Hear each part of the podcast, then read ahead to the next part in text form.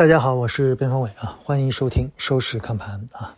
今天市场是小幅企稳回升啊，有几个好现象啊。第一呢，就是港股今天再度企稳了啊。这一波我们始终认为港股是有引领作用的。其次呢，北上资金还在买买买。第三呢，就是今天盘面的活跃度在连续两天以后似乎有所恢复啊。我们认为市场没有那么快的马上去能把周一的大阴线给包掉啊。但我的观点就是市场高开低走以后，基本上会找到一个低点啊，然后会横向震荡或者小幅回升啊。从目前来看，正在往这个方向去发展。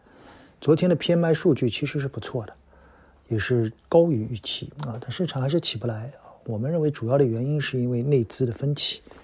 今天的娓娓道来，我们在中午已经录完了啊，在免费内容里面主要就是聊了我们最近跟机构交流以后他们的分歧点。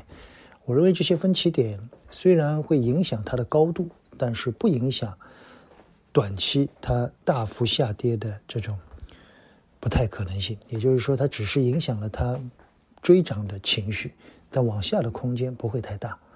其次呢，就是从目前来看，整体市场之后的时间和政策应该还会有，无论是三月份啊，还是二季度的业绩的同比啊，我觉得都还在。所以市场只是在第一波估值洼地修复以后，获利盘过多，需要兑现一些。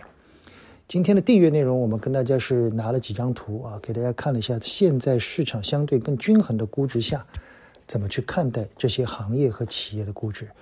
今天其实没有特别提到具体的个股和行业啊，但今天的这送给很多订阅用户的这三张图，大家从景气度到估值分位数，可以把自己的行业和相关的。估值去做一个配比，我相信对很多人有帮助，特别是对一些订阅有过我们学习价值班的那些同学，我相信会更有感受啊。怎么去看待它的估值？不同的行业，有些看 PE，有些看 PB，相信在当下可以给出一个答案：哪些公司可以加，哪些公司应该减，哪些公司可以吃，好吗？